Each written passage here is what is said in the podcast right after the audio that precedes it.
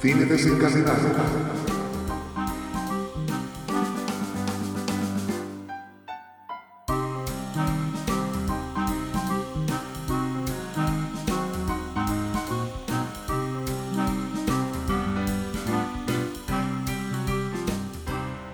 Muy buenas, bienvenidos, bienvenidas a un nuevo podcast de Cine Desencadenado. Hoy os traemos un episodio dedicado a El Buen Patrón.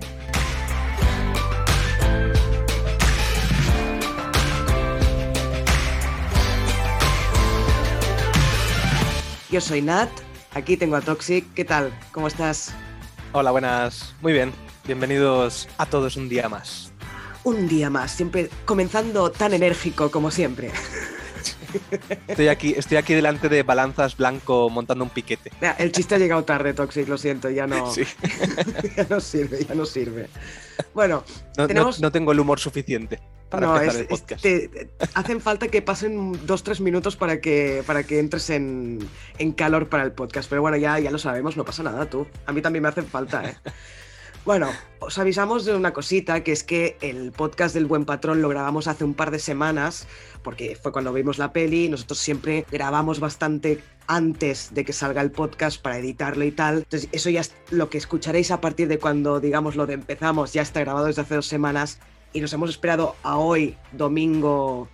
¿Domingo qué? ¿Qué, qué día es hoy? 13 de febrero. 13 de febrero para poder comentar un poquito lo que fue ayer la gala de los Goya y los premios que se ha llevado el buen patrón. Entonces la charla inicial pues va a ser dedicada un poquito a, a los Goya. Bueno, ¿qué opinas de, en general de, de estos premios que el buen patrón ha arrasado? Bueno, vamos a empezar diciendo que El Buen Patrón se ha llevado el Goya a Mejor Película. Para mí, muy merecido. Obviamente no he visto todas las que están nominadas. Eh, había visto, por ejemplo, Madres Paralelas y Las Leyes de la Frontera, pero no había visto Maishabel. Creo que Maishabel, por lo que he leído, está bastante bien, o sea que es una de las películas que tenemos que, que ir al cine a ver.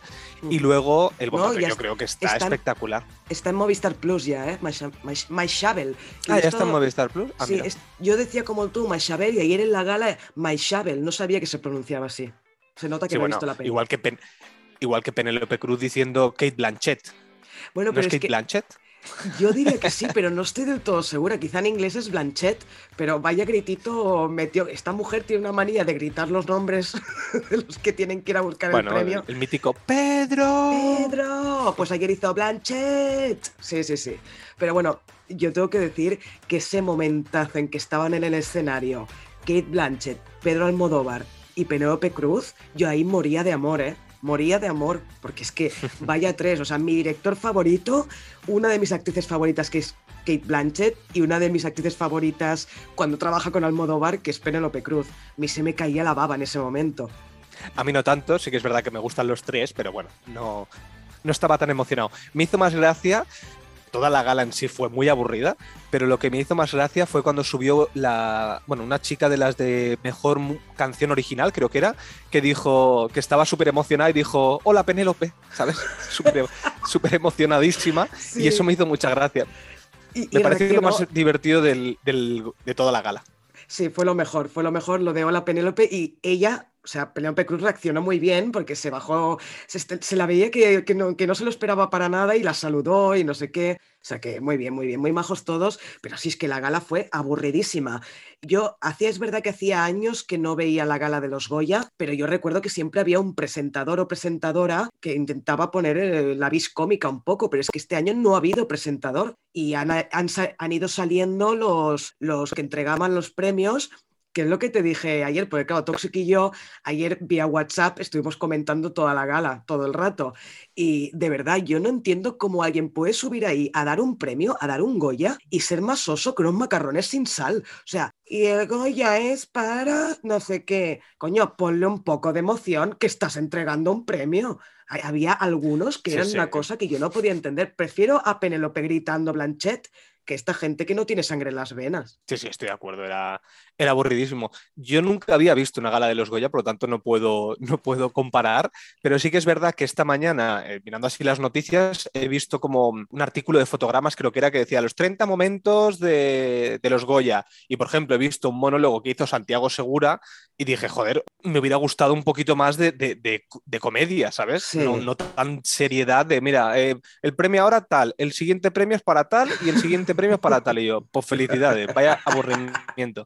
Para eso, para eso pongo una máquina que lo vaya diciendo y, y, ya está. Y encima los agradecimientos, pues también son aburridos, pues, ¿qué sí. van a hacer? Sí, sí, el que... único, hay que decir que el, el, el, Goya honorífico que fue para José Sacristán, ese para mí sí que estuvo bien, pero obviamente porque estaba mucho más preparado porque ya sabía que se le iban a dar y bueno, ya se lo había estudiado mucho. Sí, bueno, y que Blanchett también estuvo bien, ¿eh? Estuvo bien, hizo la pelota por doquier y, y avanzaron. Bueno, avanzó sí, bueno, primero Pedro claro. que, que van a trabajar juntos, ya se sabía, pero van a rodar juntos, que tengo unas ganas de ver esa peli cuando salga, eh, creo, no sé qué de las señoras de la limpieza o algo así se llamará, y, y trabajarán juntos. O sea que, que, eso fue como una, un preview de lo, de lo que va a ser el, el, rodaje de la nueva de Almodóvar. Continuando un poco con El Buen Patrón, mm. eh, que, que, es la película que reseñamos, ha ganado mejor película, mejor director, mejor actor para Javier Bardem, que estaba cantadísimo. O sea, yo creo que estos tres premios estaban muy cantados, uh -huh. o sea, eran obvios. Y el único que sorprendió, aunque yo te lo dije, te dije, creo que el de mejor actriz no se lo va a llevar Penélope Cruz, eh, se lo ha llevado Blanca Portillo, y creo que ha sido el único que ha, ha podido sorprender un poco, porque no olvidemos que Penélope Cruz está nominada al Oscar por mejor, eh, mejor actriz por Madres Paralelas, y que la Academia Española no le haya dado el Goya a mejor actriz, pues no deja de ser un poco curioso. Pero es lo que te dije también por WhatsApp, que es que Blanca Portillo me parece una de las mejores actrices del momento. No he visto My Shovel, pero estoy segura que se merece el Goya. Segurísima, vamos, pondría la mano en el fuego. Mm -hmm. Estoy de acuerdo en... O sea, yo pensaba que se lo llevaría Penélope Cruz, precisamente por lo que tú has dicho, porque estaba nominada también para los Oscars y, para... y personalmente me parece que hace un papelón. La película en sí, Madres Paralelas, bueno, hicimos un podcast en su momento no me parece que, sea una gran película, pero ella está espectacular. O sea, es increíble la actuación que hace. Y Blanca Portillo, pues como tú has dicho, yo no la he visto en, en Maisabel, entonces tampoco puedo opinar. Y me gustaría destacar que Las leyes de la frontera se ha llevado cinco Goyas. Y se los ha llevado sobre todo por el tema de la ambientación. Esto lo comentamos en el, en el resumen del 2021, que la película en sí estaba bien, eh, era sobre todo muy entretenida, pero la ambientación era increíble está basada en, en, en, los años 70, entonces toda la ambientación que tenía, eh, como sería la dirección artística, el diseño de vestuario, maquillaje y peluquería y el guion adaptado, es decir, todo lo que es más técnico, se ha llevado los Goya. Y además en actor revelación se ha llevado Chachu Salgado, que yo creo que hace un papelón también. Sí. O sea, es el que más me gustó de todo el elenco. Bueno, mejor guion adaptado es de los premios mayores y no tiene nada que ver con la ambientación, ¿eh? o sea, es un pedazo de premio guion sí, sí. adaptado. Sí, sí. Ahí Daniel Monzón a, a, tope, a tope. No sé tú, pero yo hubo en una categoría que me indigné muchísimo y lo sabes porque te mandé hasta un audio cagándome en todo. que no me lo podía creer, que es con que fue con el premio de mejor actriz, mejor actriz de reparto que se lo ha llevado Nora Navas por Libertad, que claro, no puedo opinar porque no la he visto, pero coño, el papel que hace Aitana Sánchez Gijón en Madres Paralelas, o sea, solo por, hay un primer plano, no sé si quien nos escuche habrá visto Madres Paralelas, pero hay un primer plano de Aitana que dura unos cinco minutos, que solo por eso es que ya le tendrían que haber dado el Goya actriz de reparto. Madre mía. Yo, eso me dolió, ¿eh? Me dolió en el alma. Lo de Penélope Cruz, que ya sabes que tengo debilidad por Penélope, como se lo llevó Blanca Portillo, dije, vale, venga, me parece bien porque Blanca Portillo es un portento. Pero, pero hostia, lo de actriz de reparto me jodió un poquito, ¿eh? Tengo que decirlo. Ha sido el único premio yo, que. Yo digo, lo pensé. Yo lo pensé lo de Aitana también, ¿eh? O sea, sí. que, que, se lo tenía que haber llevado. Pero claro, es lo que tú dices. Tampoco he visto Libertad, no sé muy bien cómo, claro. cómo lo habrá hecho Nora Navas. Pero es que Madres Paralelas ha sido la gran perdedora de la noche. Tenía ocho nominaciones y no se ha llevado ni un solo Goya. Claro, quizá el único que tenían más o menos asegurado era el de mejor actriz y, y no, no se nos ha llevado absolutamente nada. Pobre, pobre Almodóvar, que además iba con, con las gafas de sol y todo el hombre. Bueno, como siempre, este hombre siempre va con las gafas de sol y, sí. y encima la mascarilla. Sí, sí. ¿Qué me dijiste? ¿Que parecía un teleñeco? ¿Me dijiste o algo así? No, decía que, lo podían haber sustituido por un muñeco, lo habían puesto ahí y nadie se hubiera enterado. Porque, claro, primero que estaba totalmente quieto, no, no hacía ninguna, ni aplaudía casi. O sea, estaba totalmente quieto. Quizá estaba dormido durante toda la gala, cosa que no me extrañaría, ¿eh? con la aburrida que fue. Madre qué aburrido, qué, aburrida, qué aburrida fue. Sí, sí. Y además, lo mejor es lo que tú dijiste. Cuando acaban los Goya, la película que ponen es Volver de Pedro Almodóvar, ¿sabes? le Se rieron en su cara. Le envié un WhatsApp a Toxic y le dije, me parece de muy mal gusto que ahora pongan Volver de Almodóvar después de haberle dado una patada en los Goya a Madres Paralelas. Sí, sí, me pareció muy feo, muy feo. Pero bueno, y también a destacar, me gustaría destacar que la aparición de Sahara Karimi, lo siento si no lo pronuncio bien, que es esta cineasta afgana que pidió anoche a la comunidad cinematográfica española que no reconociera al, al régimen talibán en Afganistán, que fue el único momento de reivindicación política que hubo en la gala, que normalmente son mucho... Bueno, después también hubo el corto, aquel, bueno, el corto, ese, ese sketch que hicieron sobre la luz, sobre el precio de la luz, mm. eso también estuvo bien que estaba Pedro Sánchez ahí, no sé si se, sintió aludido en algún momento, pero, pero eso sí que estuvo bien. Pero bueno, la aparición de, de Karimi me pareció un puntazo por parte de, la Academia Española. ¿eh? A mí también me gustó que se llevó también, el buen patrón se llevó a, a banda sonora, a mejor música original, Celia Montes, que además iba con un peinado así setentero, yo creo que salía de las leyes de la frontera. Y realmente em, el discurso que dio, que aparte estaba súper emocionadísima, o sea, ya lo hablamos, era como que alguien le dé un abrazo, por favor. estaba súper emocionada. A mí me encantó. La música del buen patrón creo que está de 10. Esto luego en el podcast lo hablaremos. Pero ella reivindicó una cosa que yo creo que está muy bien, porque es lo que tú has dicho, reivindicaciones políticas apenas hubo. Sí que Fernando León dijo alguna, alguna cosa, pero muy poquito del tema de la reforma laboral. Pero lo que es ella dijo a los productores, oye, por favor, dejar de pedir bandas sonoras a lo hollywoodiense teniendo un presupuesto español, que, mm, que no se invierte realmente en, en lo que es la música. Y yo creo que la música es muy importante. Para mí el buen patrón no sería lo mismo sin la música, sin esta banda sonora tan buena que tiene. Y después, hablando del buen patrón también, en la categoría de mejor actor de reparto, que se la llevó Úrcola Olazábal por Maishabel, era el único de los cuatro nominados que no era del buen patrón. O sea, los otros tres eran, eran actores de reparto del buen patrón, que por eso insisto que para mí el buen patrón es un peliculón. Lo defiendo muchísimo y luego hablaremos en profundidad de, de la película, pero que mm, me parece que es justa merecedora de todos los premios que se ha llevado.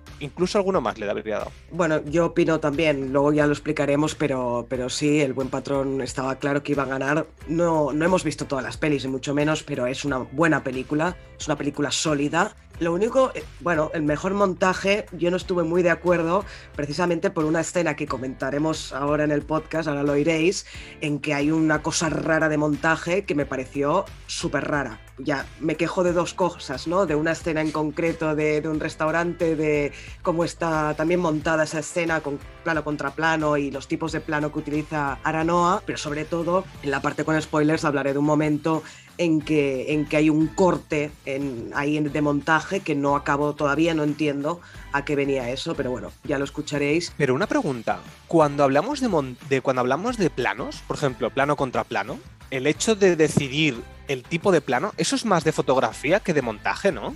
Pregunto, ¿eh? No, no, no estoy muy seguro. Ah, vale, sí, pero escoger cuando, cuando pones el, plano, el contraplano, el plano, el contraplano, eso es de montaje. Sí, sí, pero digo, porque si no me equivoco, luego te vas a quejar de, la parte de que no, que siempre utilizaban un plano medio, me refiero. Sí, que sí, tampoco a lo mejor no es tanto el plano contra plano.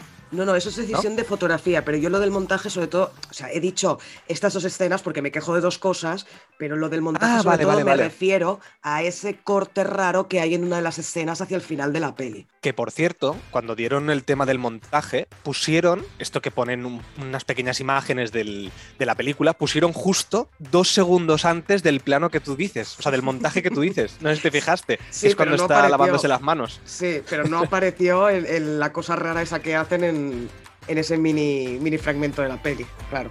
Es verdad, es verdad. Bueno, ya por último, decir que en la parte de animación también hubo una reivindicación y yo estoy de acuerdo, y es que la animación está bastante denostada y que solamente optan a un premio, como si solamente para hacer una película de animación hicieras eso, una película de animación, como película, ya está, no existe nada más. Para mí hay muchísimas cosas dentro de, la animación y que muchas veces no se valora. Entonces quería recalcarlo porque estoy de acuerdo con el, con el discurso que hizo la, creo que la directora de la película que ganó. Muy bien, pues os dejamos con el podcast del Buen Patrón. Esperamos que lo disfrutéis.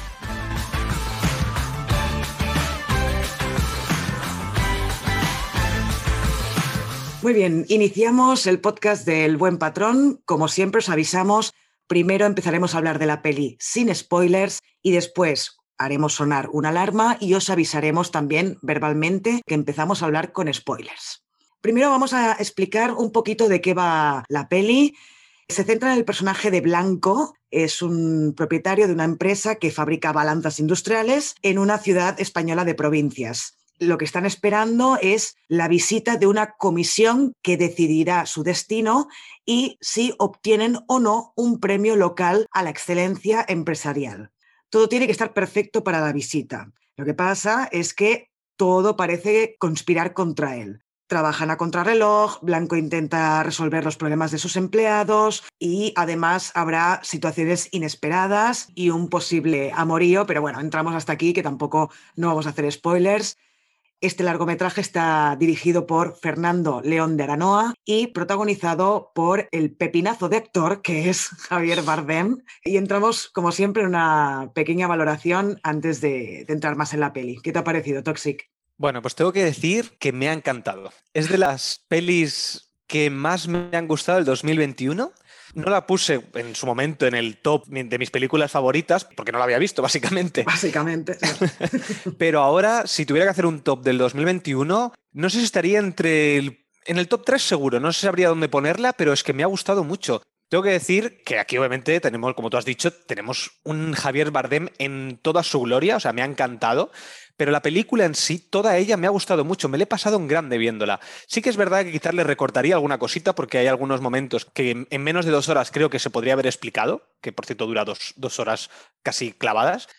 En general, me ha gustado mucho. El guion creo que está muy bien hecho, tiene muchísimos detalles que luego cuando entremos en escena por escena, me parece que no hay un plano o no hay una situación que nos planteen en la película que no tenga un porqué. Creo que está muy bien balanceada, nunca mejor dicho. el resto de, actores me parece que están correctos, pero es que ninguno está como Javier Bardem. ¿Qué nota le has puesto? Pues le he puesto un 8. También tengo que decir que he revisado la nota que le puse a los lunes al sol, porque, bueno, es del mismo director, le había puesto un 8 y además la nota en Film Affinity tiene exactamente la misma, un 7,4. O sea, me ha parecido curioso, pero es que me parece que está a la par. Creo que las dos películas me gustan por igual.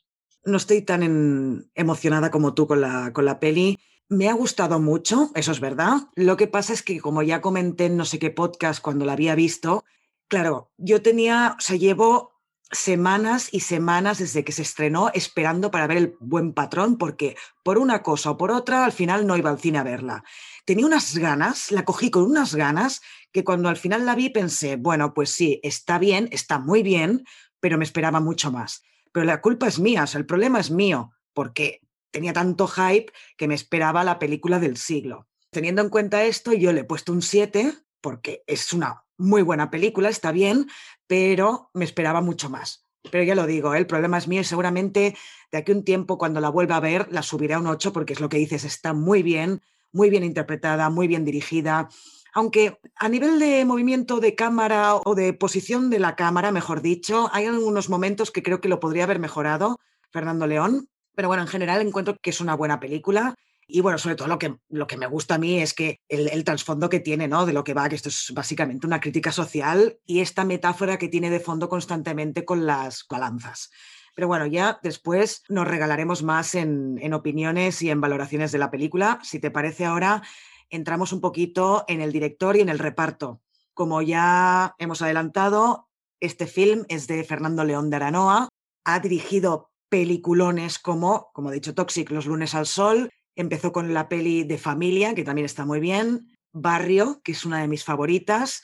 Princesas, Un día perfecto. Y Lovin Pablo, por ejemplo ha trabajado en tres ocasiones con Javier Bardem, también el prota de El buen patrón, donde hemos visto a Javier Bardem, a este actorazo, es que cada, lo siento porque cada día me gusta más este hombre, es impresionante, es maravilloso verlo en la pantalla, este tío. Bueno, ahora entramos en. Ya, he hecho mi valoración casi del actor, pero bueno. a, ver, lo hemos visto en No es País para Viejos, en Madre, en Jamón Jamón, en Mar Adentro, en Dune, en Vicky Cristina Barcelona. Bueno, lo hemos visto en un montón de películas y en 2022, en este año, tiene previsto estrenar Lily, Lily o Lily, Lily, no sé cómo se pronuncia, Lily, Lily Cocodrile. Supongo, que será, supongo que será Lyle, Lyle Cocodrile, porque tiene que rimar. es, una, me imagino. Es una comedia. Después también eh, estará en la próxima peli de Rob Marshall, el director de, de Chicago, que se llamará The Little Mermaid. Y en 2023 lo veremos en la segunda parte de Dune. Aparte de Javier Bardem, hay otros actores y actrices, no sale él solo en la película y tenemos Almudena Amor, Manolo Solo, Celso Bugallo, Óscar de la Fuente, Maragui, Fernando Albizu, Tarek Rimli, entre otros. Entonces, Toxic, háblame, ¿qué te parece el director? ¿Qué te parece el reparto? Empieza, empieza por donde quieras. Bueno, decir que el director yo solamente he visto la de Los lunes al sol, es una de esas pelis que, siempre recuerdo porque me encantó esa película en su momento. Y hace poco vi la película de mm, Un día perfecto y no me gustó casi nada. Tengo que decir que, no sé, me parece que cambia totalmente de dirección. O sea, es como que lo hubieran hecho dos directores diferentes. Siempre hablamos que hay directores que tienen como un sello que tú, sin saber quién es el director, más o menos puedes saber quién es. En cambio, aquí veo que él es como muy diferente en esta película que he visto yo de Un Día Perfecto. No sé si será concretamente en esta y en el resto será así. Tengo pendiente la de Loving Pablo, lo que pasa es que me han, no me han hablado muy bien de ella, entonces tampoco me llamaba. Y decir que, Yo creo que tienes que ver Barrio y Princesas como mínimo, ¿eh? Yo, aquí, yo lo ah, suelto. perfecto, pues mira. perfecto, me pondré, me hmm. pondré estas que has dicho. Después decir de Bardem, que me parece impresionante. Hay una película que no has nombrado que hizo el año pasado, que era la de Serlo Ricardo, que vi hace muy, muy poquito, que estaba con Nicole Kidman, ¿era? Sí, Nicole Kidman. Ahí Nicole Kidman estaba espectacular, pero es que Bardem lo hacía muy bien. Después de ver en este papel que ha hecho en El Buen Patrón, valoro aún más el papel que hacía en esa película, porque es totalmente diferente. Aquí vemos un hombre mayor de, uno, yo qué sé, de unos sesenta y pico años, donde, donde lo ves como un poco cascado, pero que es así como de pueblerino, un campechano. Yo creo que la palabra que le puede definir es como campechano. Cambio, la otra era un Casanovas, era un ligón. Y la diferencia de actuación entre las dos en un mismo año, junto a Dune, que también hacía otro papel totalmente diferente, me ha hecho valorar aún más a Bardem. Siempre me ha gustado, pero tampoco me, ha, parecido una locura. Siempre, bueno, esto lo dije en un podcast hace poquito, que me gusta más Javier Gutiérrez, pero sí que es verdad que, que aquí me ha enamorado. Creo que le va como anilla al dedo este, este papel. Igualmente es un personaje que es muy guay de interpretar porque puedes parodiar bastante. Hmm. Entonces, claro, es, es, muy agradecido el papel. Entonces, me parece que está genial. Luego, al, bueno, no sé si me quieres comentar algo de Javier Bardem. Bueno, es que ya lo he dicho, a mí me parece un actor maravilloso. Nunca me olvidaré de la interpretación en No es país para viejos. Eso es que es, mm. es está descomunal. Mira que esta palabra la uso muy poco, creo que es la primera vez que la, utilizo en, todos los podcasts que llevamos, pero para que yo diga que una interpretación, una dirección es descomunal, a mí es que me parece una cosa increíble lo de Javier Bardem, porque estos cambios de, de registro que has señalado tú es que los tienen casi todas las pelis que ha protagonizado. No, no tiene nada que ver, no es país para viejos, con El Buen Patrón, con Vicky Cristina Barcelona lo hace estupendamente en todas partes y de forma diferente en todas partes. A mí siempre me recuerda un poco al estilo de, de Meryl Streep, que son estos actores capaces de cambiar de registro dando un nivel muy alto. De, y de, gestos. Sí, sí, de gestos. Lo que tú me dijiste en su momento de Meryl Streep, que hacía mucho, cambiaba mucho los gestos y tal, dependiendo, o sutilezas que va poniendo en todas sus actuaciones, yo aquí me he fijado más. Y en este concreto, ¿cómo hacía como así de hombre más mayor, bajándose las gafas, mirando la pantalla así como con los ojos entrecerrados, como cuando eres más mayor, ¿sabes? Esto típico de, de, persona, de, abuelo. Pues todos estos, estos pequeños detalles, y dije, hostia, es que me lo creo que realmente es así él. Y lo que quería decir es que en Skyfall y en No es País para Viejos, que hace también como unos papeles así como de villano, es que es lo que tú dices, también me convenció. Es que ahora me estoy acordando de, papeles que, he visto y no me acordaba. Sí, sí, es que, es que me parece que, que, lo he infravalorado últimamente a este hombre. Pues muy mal, muy mal, muy mal. Te voy a dar un collejón cuando te vea. ¿Y qué te ha parecido la, chica de esta Almudena Amor, la becaria, Liliana? Me ha gustado mucho. Todavía no he visto la abuela, entonces solo puedo hablar de ella en El Buen Patrón, porque también aparece la abuela, pero me ha encantado. O sea, he dicho, pero esta chica de dónde ha salido? me ha gustado muchísimo, sí, sí. A ver, en general, todos los actores y actrices que aparecen en el film me parece que están muy correctos. Ahora, a destacar sobre todo Javier Bardem, pero esta chica también yo creo que apunta maneras, ¿eh? Es bastante jovencita, tiene solo 28 años, que yo creo que le queda carrera por delante. Me ha gustado, sí, sí, ¿y a ti? Sí, me ha, gustado bastante, pero hay algunas cositas que luego en la parte con spoilers te preguntaré, porque creo que no he acabado de entender algunas cosas del personaje. Entonces no sabía si era porque ella no me la ha acabado de explicar bien o era yo que no, que no entendía este personaje muy bien. Bueno, pero bueno, te despistas, ¿eh? Sí, sí, por eso, por, eso ya pongo, pongo el parche antes de la herida.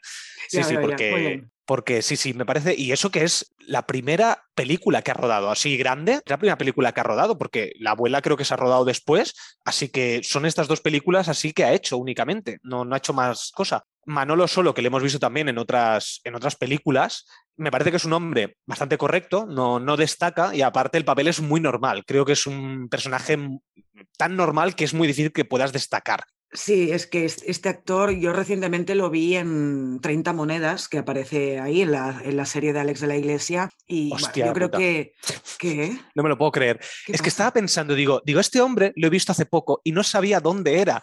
Vale, eran 30 monedas. Sí, estás fatal. ¿eh? Claro, yo, y decía, digo, es que me suena un montón la cara de haberlo visto hace poquito.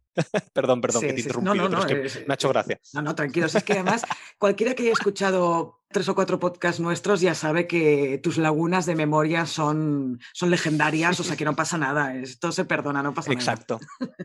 bueno, pues eso, aquí yo creo que siempre hace del mismo, de esos, de esos, actores que lo hacen bien, o sea, están correctos en el papel, pero que como actor en sí no destaca. Toda la razón. Luego tenemos a Celso Bugallo haciendo de Fortuna, que es el padre del chaval joven. Me ha sorprendido porque lo poco que aparece este hombre, porque aparece muy poquito, me ha gustado bastante. Y decir que ya, ya estuvo con Fernando León en Los lunes al sol. Es un actor que me parece que es muy secundario, pero que el tío me convence. O sea, con las caras que pone, me convence. Tiene, tiene dos, tres escenas mm. muy pequeñas, pero las dos, tres escenas que tiene, me parece que está brillante. O sea, me ha gustado mucho este tío. Vale, pues si te parece, ahora pasemos a valorar un poco la parte más técnica del film. Yo lo que he dicho antes, que bueno, que había momentos en que pensaba que se podría haber rodado mejor. Hay un par de escenas en que dos personajes tienen un, diálogo. Ya cuando pasemos a la parte con spoilers, ya diré qué, qué escena es. Esto pasa en un restaurante que están Blanco y Miralles, precisamente, hablando y hay un momento en que uno le está explicando una cosa importante al otro y el otro no lo está recibiendo como algo tan tan importante. Entonces yo creo que ahí tendría que haber jugado con el primer plano y el plano medio, para mí. Así, al menos eso es lo que me enseñaron a mí en la escuela de cine. ¿eh?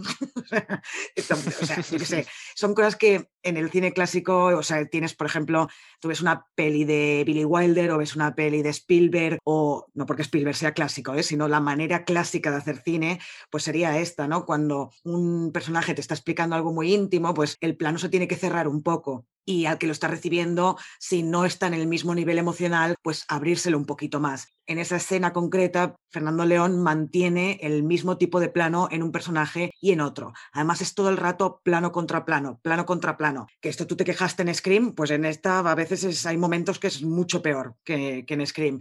Me, me un, pelín, pero vamos, es por ser un poco tocacojones, ¿eh? no por nada más. Pues voy a estar en desacuerdo totalmente, porque además en esa escena te tengo que decir que las dos veces que hay así como una especie de conversación, quien lleva el control de la conversación está situado a la derecha y además tenemos un plano lateral, es decir, donde tenemos a la derecha a un personaje y a la izquierda de otro personaje, y es como si fuera una balanza, y siempre está descompensada hacia la derecha, igual que pasa con la balanza que tienen en la entrada de la, de, esta fábrica de básculas. Quieres decir? ¿Qué quieres decir descompensada? ¿Cómo está descompensada? Que está tirada hacia la derecha, como que pesa más el personaje de la derecha. Incluso... ¿Qué quieres decir? ¿Que la cámara está girada? O sea, que la cámara no, está... No, no, la, la cámara está simétrica. Tenemos a los dos personajes enfocados a la vez. no sé si me estoy explicando, desde el lateral, desde el lateral de la conversación. Sí, sí, ¿Vale? Están los dos sentados, silla contra silla. Tú ves a los dos, el plano es totalmente simétrico, excepto que el que tiene el peso de la conversación, quien, quien está ganando en la conversación, por decirlo de alguna manera, quien contó la conversación es hacia la derecha. El plano, además, tiene cosas como, por ejemplo, un servilletero que está metido hacia la derecha también que está descompensado hacia la derecha. Luego te diré cuando hablemos de la escena concreta, porque son dos escenas. Tú te estás refiriendo cuando está la cámara enfocando a los dos personajes a la vez. ¿No? Correcto, en esa conversación. Es que yo me estoy refiriendo a cuando solo enfocan a uno de los dos personajes. Evidentemente, cuando están enfocados los dos a la vez, el plano se mantiene en un plano medio para que puedan mostrarse los dos personajes. Pero cuando pasa solo a uno de los dos, es ahí donde viene mi queja, que el tipo de plano es el mismo. Pero bueno, vale, vale, vale. cuando lleguemos a la escena, porque si alguien mm. no ha visto la película, de pensar de qué están hablando estos dos tarados, que no me estoy enterando de nada. exacto, exacto. Así que pasemos y ya volveremos a, a esto. ¿Algo más que quieras destacar? ¿La música? Me ha encantado esta música. No sé si te ha pasado a ti, pero es que a mí me encajaba esta música perfectamente. He tenido que ir a mirar quién ha puesto la música, que en este caso es Celtia Montes, a ver si había sido la misma que en otras películas que hubiera visto. Y no, yo sinceramente he hecho películas como El silencio del pantano, Adiós o Frágil Equilibrio, pero yo no, lo, no, no las he visto pero es que me ha gustado muchísimo. Creo que la música encaja perfectamente y además está usada muy bien. Además, tengo que decir que la escena clímax de esta película tiene música clásica y ya sabes cómo a mí me gusta la música clásica. Mm. Me ha encantado cómo está metida la música en esta película. La quería destacar sobre todo lo demás, sobre los planos, sobre el guion, sobre todo. Entonces, si quieres, yo ya no tengo más que decir la parte sin spoilers. Hacemos sonar la alarmita, ¿te parece? ¿Sí? Muy bien. Pues sí, sí. Que suene la alarma. Ahora sí, empezamos a hablar con spoilers de la peli. Vamos a ir escena por escena. Vale, vamos a desgranarla poquito a poco. ¿Cómo empieza esta película? Poquito. Ay, perdona. es que estoy de muy buen humor hoy, perdón. muy bien, sí me gusta. bueno, pues empezamos mal, porque además esta escena es un poco durilla, entre comillas, o, quizás es la más dura de la, de la película o de las más duras, porque empieza en un parque de noche con unos chavales que están ahí fumándose unos porros tranquilamente en un banco. Creo que son marroquíes, porque hablan en, francés, creo. Tienen así rasgos marroquíes o árabes en general. Y vemos cómo llegan unos chavales, le pegan una paliza a uno de ellos. Entonces llega, llega la policía y bueno, empiezan a correr y hasta que detienen a uno de ellos. Claro, yo cuando, cuando vi esto dije, ¿cómo puede ser que empiezas la peli? O sea, no entendía absolutamente nada creo que después el guion te lo explica muy bien. Claro, lo que pasa es que yo recuerdo que pensé, vale, esto es una escena que abre la película, por lo tanto es muy importante. Y pasaban los minutos, los cuartos de hora, la media hora, la hora. Y dices, pero bueno, ¿cuándo va a haber una referencia? Porque sí que la hay al principio, porque resulta que el chaval detenido es el hijo de Fortuna, que trabaja para Blanco, pero de la escena en sí, de la paliza que le meten a estos pobres chicos, no se vuelve a saber nada hasta, hasta bastante avanzada la película. Y claro, yo pensaba, pero bueno, ¿qué pasa, Fernando? ¿Me estás tomando el pelo? ¿Qué? ¿Cómo me abres la película con esto? Y luego no hay ninguna otra referencia, pero no. Luego sí, vemos que es muy importante para lo que va a pasar en un momento dado en el film. Sí, sí, esta escena yo también me quedé totalmente descolocada, ¿eh? porque digo, pero esto no iba de una empresa, de un patrón. Sí, me quedé flipando, sí, sí. Luego creo que aparece el, título, creo, ¿eh? no estoy muy seguro, porque luego hay como otro comienzo, que aquí ya sí que empieza con Bardem, porque al final la película va de él. Entonces empieza Blanco, que es el, dueño de esta fábrica de básculas, que está subido a una grúa hablando a sus empleados diciendo que va a venir una comisión donde les van a dar el premio a la excelencia si ganan con otras tres, cuatro empresas más. Aquí vemos cómo él les habla de la familia, cómo habla de, que todos esta empresa tienen que hacer un esfuerzo todos juntos porque la unión hace la fuerza. Bueno, el típico discurso de estos de, empresa. bueno. estos discursos que a mí me dan ganas de cortarme las venas. Yo es que, por suerte, no trabajo ya en una empresa y es que estos, este tipo de discursitos me tocaban los ovarios, pero de una manera es que no los soporto. ¿eh? Y bueno, no sé si lo ibas a decir, pero es que a mí este inicio ya en la empresa me encantó porque mientras Blanco, o sea, Javier Bardem está soltando esto, vemos que hay un pobre hombre con sus hijos que lo acaban de despedir, que se está cagando en todo y reclamando no sé qué a la empresa. El choque entre el discurso de Blanco y lo que se está viendo en, pantalla, en imagen, pensé, aquí todavía pensaba, guau, guau, esta película va a ser la bomba. claro, yo tuve un problema con este inicio. Yo solo había escuchado una frase, mm, no había visto ni trailers, ni la sinopsis, nada. Yo había escuchado que era como los lunes al sol, pero desde el punto de vista de un empresario. Yo pensaba que aquí nos querían vender que en esta película era un gran empresario o que era un, un guay empresario. ¿De dónde has sacado eso? ¿Dónde leíste eso si no tiene nada que ver? Bueno, yo creo que sí que tiene que ver, pero no en lo que yo, en lo que yo interpreté. Simplemente es que los lunes al sol, o sea, tratan de. Mm, bueno, los lunes al sol trata de una. Eh, correcto, del mundo laboral, de la lucha sindical, un poco de todas estas cosas. Sí, pero, Bueno, no sé, es que yo las veo, aunque tengan este fondo similar, las veo diferentes, la verdad. No, no, son totalmente diferentes. No, no, eso sí, estoy de acuerdo. Pero que tienen, que tenían relación entre ellas de que además hace 20 años, Javier Bardem hacía de trabajador y ahora hace de, de, patrón, o sea, hace de jefe. Había como bastante relación entre ellas en parte estoy de acuerdo en eso. Pero bueno, la cuestión es que yo pensaba que no, que esto iba a ser como un poco más defensa del empresario y tal. Pero no, obviamente no. Claro, la siguiente escena que vemos es como vuelve a soltar este discurso, pero en vez de estar ahí en la parte donde están los trabajadores de fábrica, es decir, los que están currando con las los manos, obreros, sí. los obreros, pues sube arriba donde están los que están con los ordenadores. Y ahí conocemos la otra cara de la moneda, que además él cambia el tono totalmente. Que ahí también me gusta mucho Bardem, cómo lo sabe hacer, cómo se sabe adaptar tanto Bardem como el personaje blanco, porque blanco es el que, el que va cambiando de registro para ganarse a quien tiene delante. Siempre se pone a su nivel. Aquí viene con las copas de vino, regalos, etc. Sí, es que está muy bien parido el personaje, ¿eh? está muy bien construido este personaje de Blanco, porque tienes razón, el cambio es espectacular, pero es que realmente vemos que hay gente que es así, ¿no? Que con un tipo de personas son de una manera y con otro tipo de personas son de otra, eh, porque hay un, aquí de fondo lo que hay es un clasismo con los obreros os hablo de una manera y con los que son más directivos o, que están ahí de administrativos o tal, pues ya estáis como en otro nivel y ya el discursito es más de colegueo. Y ya vemos que tiene un poco eh, la picha floja, no, ¿cómo se llama esto? Bueno, que tiene como... No he entendido eso. Como que la picha floja. ¿Eso Esa expresión no la, no la, ha usado bien. Bueno, pues que tiene como, ha tenido un amorío con una de las becarias. Claro, yo ahí dije, dije, bueno, aquí hay algo turbio seguro, pero como seguía pensando que esto era como un poco más defensa del empresario, digo, uy, esto me parece un poco raro. Pero ¿cómo van a hacer, cómo va a hacer Fernando León de Aranoa una película de Por eso me extrañaba. Por favor, por favor. Por eso me extrañaba, digo, uy, qué raro. Sí, sí, no, no estoy de acuerdo. Además le regala una joya y le pone él el pin ay, a ver si te voy a hacer daño. O sea, cómo le habla de una manera paternalista, que es que eso yo creo que es la palabra que define este tío también. Es un campechano paternalista. Se cree superior moral a todo el mundo, sobre todo con las mujeres jóvenes, como en este caso las becarias, cómo las trata como sus hijas. Bueno, sus hijas, entre comillas, porque... menos, ¿eh? Entre comillas.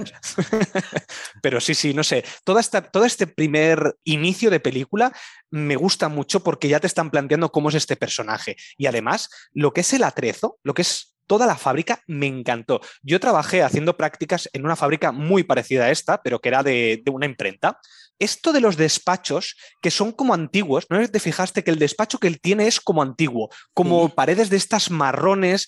Ahora ya no se lleva, ahora ya no, no hay paredes marrones, las, de estas como de madera. Eh, los sofás antiguos, las mesas estas grandes, es totalmente diferente, es una empresa antigua. ¿Qué quiero decir con esto? Que el atrezo, el vestuario, todo lo que nos han planteado aquí tiene mucho peso narrativo y me gusta mucho cómo estaba. Mm. Pasemos al siguiente día porque aquí nos van a poner unos carteles de domingo, lunes, martes. Entonces, todo esto empieza en el domingo.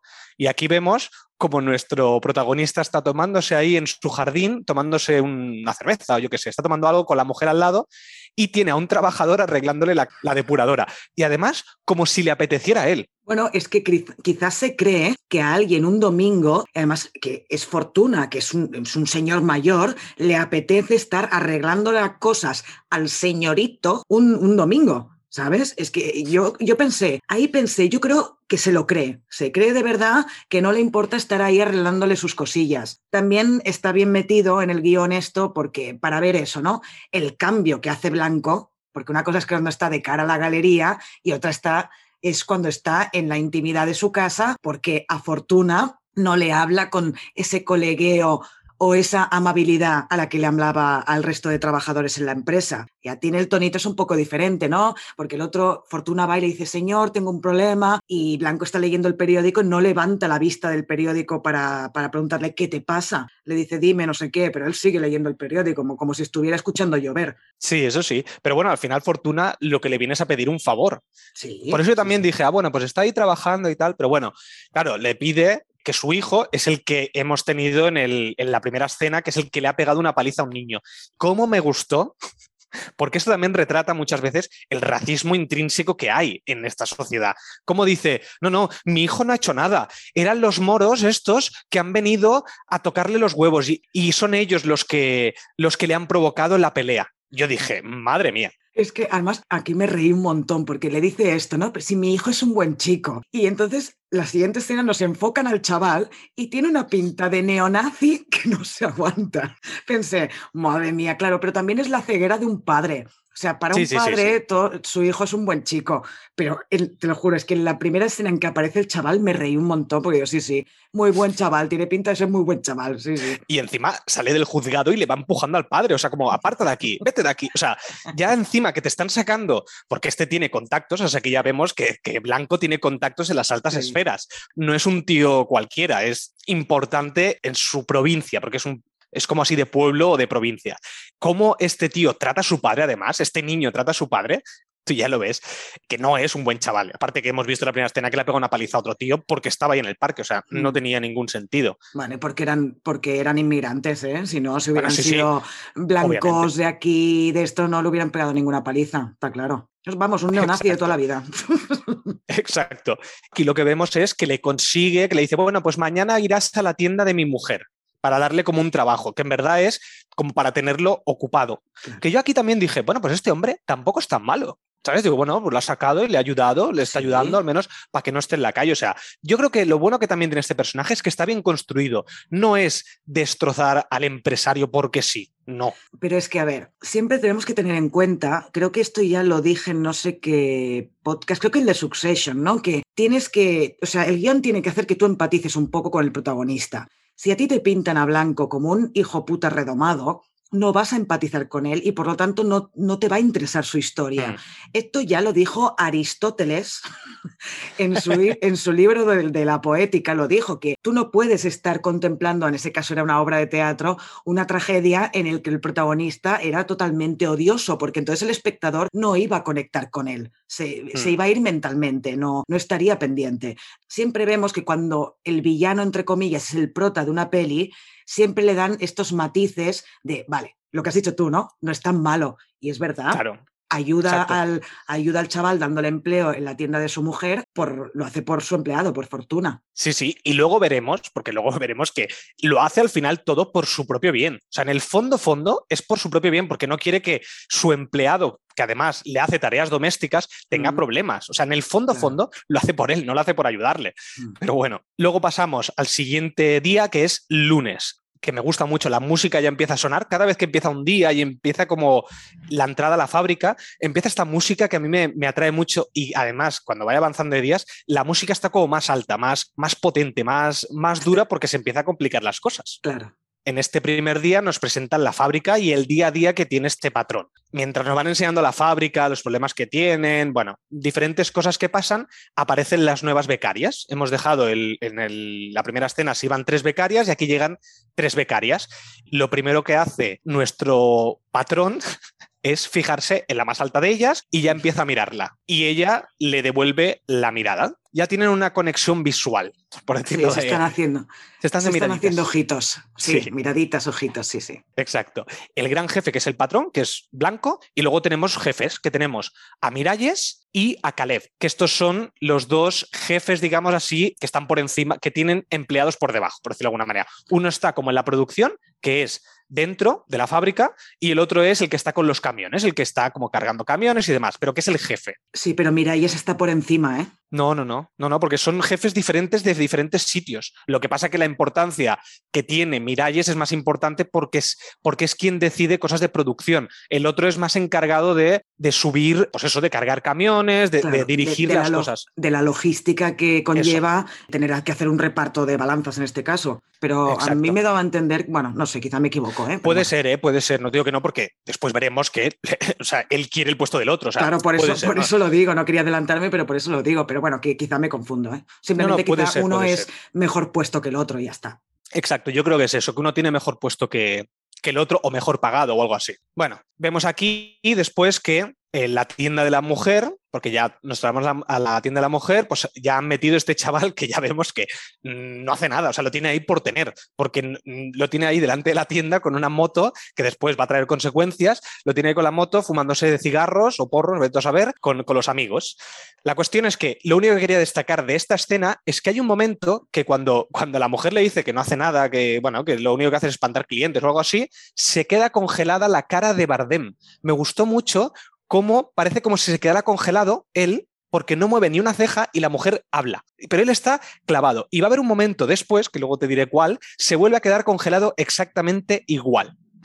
Por eso lo quería destacar. Ah, pues no me fijé, ya me dirás cuándo. vale se reúne con Miralles porque ha visto que tenía problemas y aquí viene una de las escenas que tú has hablado, esta de la conversación que tienen plano contra plano y como Blanco lo que le está intentando sacar a Miralles es qué cojones le está pasando, porque obviamente le está perjudicando a su empresa. ¿Qué opinas de esta escena? Porque esta es la que tú hablabas, ¿no? De los planos contra planos. Sí, es cuando se van al restaurante, ¿no? Sí, correcto. Se van al restaurante a cenar. Sí, aquí es donde me quejaba, entre comillas, yo de, ese constante plano contra plano y de que no modifica el plano para enfocar a uno o, enfocar al otro, porque son muy diferentes las, las, posiciones de ambos personajes. Blanco lo único que quiere es que espabile para que no haya problemas en la empresa y poder ganar el premio este, la excelencia. En cambio, Miralles tiene un problema emocional suyo propio, íntimo, y se lo está contando a Blanco no como jefe, sino como amigo, porque Blanco le dice, aquí no estoy como tu jefe, estoy como tu amigo, mentira. Pero bueno. Los cojones. Eh, los cojones.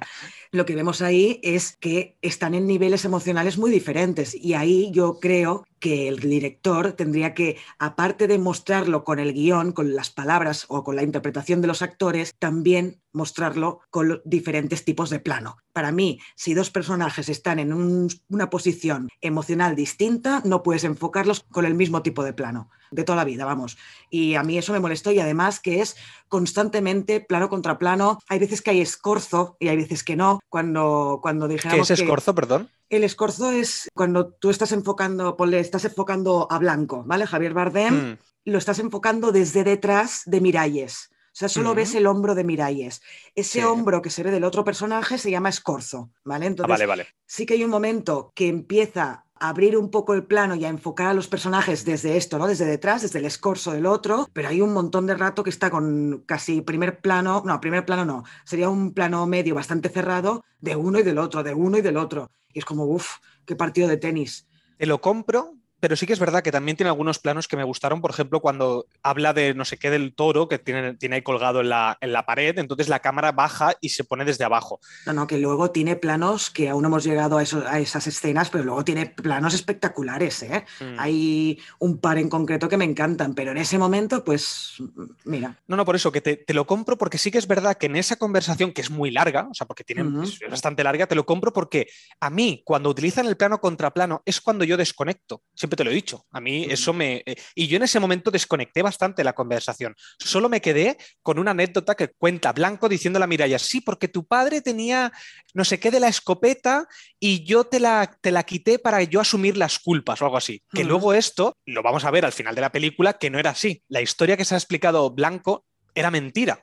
En verdad era al revés. Él le había echado las culpas a, Miralles. Ya vemos que este tío en este primer acto nos lo están pintando un poco como que es buenecillo, lo que tú has dicho antes, que, que empatices con él y luego le vamos a dar la vuelta a la tortilla. Sí, es que, mira, también esto no lo he comentado, pero a mí la primera parte de, esta peli, la primera hora, a partir de aquí, a partir más o menos de cuando se van al restaurante a cenar, baja un pelín de nivel. Luego volverá a subir y los últimos 40 minutos o así me parecieron maravillosos. Pero toda esta parte ahora, hasta eso, 40, 50 minutos, se me hizo bastante pesado y la verdad es que desconecté, ¿eh? desconecté en algún momento. Yo sí que creo que es verdad que esta parte es la más floja de la peli. ¿eh? Ahí sí que estoy, estoy de acuerdo. A mí no me aburrió, me, me ha gustado toda, pero estoy de acuerdo que, que, la parte más floja es esta parte. Desde que hay esta conversación hasta que hay más detonantes donde todo se complica más. Exacto. Bueno, aquí vemos también que luego se, la, la, mujer de Miralles al final lo que le ha dicho es que quiere, que quiere aire. Y claro, esto lo que va a pasar es que tiene un amante y eso se lo dice la mujer de blanco cuando están ahí en la, en la cama. ¿vale? Aquí llega el martes, vemos un plano desde dentro del coche donde vemos cómo se fija, un plano subjetivo, donde vemos cómo se fija en la becaria aquí empiezan a pasar ya cosas. Aparece el despedido, el que había sido despedido en las primeras escenas, con sus hijos en una protesta con un coche delante de la puerta de la empresa. Cuando va a venir la comisión, no se sabe cuándo, pero esa semana es como, hostia, ya se le empieza a complicar las cosas a, a nuestro protagonista. Además, también tenemos a Miralles que no, no ha ido a trabajar. ¿Qué es lo que hace este patrón? Que no es nada intrusivo, irónicamente. es, se va a hablar al Mercadona con la mujer de Miralles. Vamos a ver, pero, pero ¿cómo puede ser que alguien se entrometa tanto así? Yo flipé cuando dije pero eso, por... digo, ¿pero qué haces? Porque está obsesionado, es lo que has dicho tú, no lo hace por Miralles, lo hace por él y porque la empresa vaya bien. Sobre sí. todo, claro, porque está obsesionado con el premio. Yo te lo juro que flipaba. Digo, ¿pero qué hace? ¿Pero dónde va? A hablar con la, con la otra, que además se van a una especie de McDonald's después a, a tomar algo, ¿no? Si no me equivoco. Que me pareció muy curioso sí. porque se nota un huevo que es un McDonald's, un Burger King, pero no hay ningún cartel. ¿Tú te fijaste? Eso tiene que haber sido Ay, un lío de producción o de que no se han puesto de acuerdo, porque el local es un McDonald's o un burger. Pero es que. Sí, sí, bueno, los... está clarísimo. Está clarísimo. Los vasos son blancos, no hay ninguna publicidad, no hay ningún cartel en las paredes. Me pareció extrañísimo, una cosa que no había visto nunca, porque siendo tan claro, yo me imagino que ese ha sido un acuerdo de te dejo el local, pero no te pago para que me hagas publicidad, por lo tanto, no, me sa no sale tu nombre en la película imagino que ha sido algo hmm. así, porque me quedé, fue, fue raro, fue raro. Pero sí, sí, sí. Este es tío... verdad, pero no, no me había dado cuenta, pero es verdad, ahora que lo recuerdo la escena, no, no, no hay nada. Porque aparte hay servilleteros y es verdad que están todos mirando a cámara, no están ni siquiera de lado y son blancas las servilletas. La cuestión es que la lleva a comer aquí, a este sitio, él no come, cosa que también denota mucho la superioridad moral que tiene este tío, que es yo aquí ni como, yo aquí no voy a comer. No sé, a mí me, me, dio esa sensación. Me parece que aquí en esta película no hay nada puesto sin querer. Y lo que te decía aquí, si te fijas aquí, la conversación, ¿quién tiene el peso narrativo? ¿Quién tiene el poder en ese momento? Ella. ¿Dónde la ha puesto? A la derecha, donde estaban las balanzas descompensadas. En el restaurante que hemos hablado antes, ¿dónde estaba Blanco? Estaba a la derecha. Los servilleteros están todos rectos pero están descompensados hacia la derecha. Todo es simétrico excepto los servilleteros que se van hacia ella. A lo mejor soy yo que me invento aquí las cosas y lo veo cosas donde no hay, pero a mí me dio la sensación. Bueno, es que claro, ahora estaba pensando cuando se, cuando se desequilibra la balanza, esa que hay a, a la entrada de la empresa, está desequilibrada a la izquierda de los no, personajes. A la derecha. Que, espera un momento, ah, coño. Perdón, perdón. a la izquierda de los personajes, pero a la derecha de, del espectador. Y claro, ahí está ah, bueno, a la sí, derecha claro. del espectador, claro. No, no, tienes razón. Hostia, pues podría ser, ¿eh? Podría ser muy bien, muy bien, muy bien, visto. Sí, sí. Yo creo, ¿eh? A lo mejor yo me lo invento, pero bueno. A mí Mm. me da esa sensación porque aparte yo, ya sabes que me gusta a veces fijarme en eso y a veces me pierdo un poco porque me fijo en cosas así. Pero bueno, la cuestión es que aquí ella le confiesa, bueno, mejor que le confiesa, cuando le está tocando los huevos le dice, pero a ver, pero si Miralles ha tenido un lío con la secretaria. Bueno, con tu secretaria. Con tu secretaria. Además, eso es una patada para él porque dices, ¿cómo puede ser que no tenga el control sobre eso cuando este tío es un controlador absoluto? Se quedó blanco, es como, hostia, me cago en la puta. Pero bueno, la sí, cuestión sí. Es, es que se va a la secretaria, como no, es decir, ya se está invadiendo la, la, la, vida personal de todo el mundo y se le ocurre ir a la secretaria a decirle, oye, ¿no tienes nada que decirme? Ya otra vez con este paternalismo y esto para que me confieses las cosas. Porque él además no dice, me han dicho tal, no, no, él como que quiere sacar las cosas, como si fuera un interrogatorio. Y ella lo que confiesa es que hay una impresora que se la deja a su hijo. O sea, ni siquiera le ha confesado la realidad. Eso es buenísimo. Es, ahí, eso sí que esa escena es muy cómica. Bueno, no lo hemos dicho, esta película es una comedia, pero esa escena es muy cómica porque además la cara de Javier Bardem es que paga toda la película, ¿eh? Primero, no era lo que me esperaba que me dijeras. Y segundo, le dice, ella le dice, bueno, no te preocupes que, que devuelvo la impresora inmediatamente. Y él, no, no, ya la devuelve el lunes si quieres. Como... sí, la cara de Bardem es buenísima.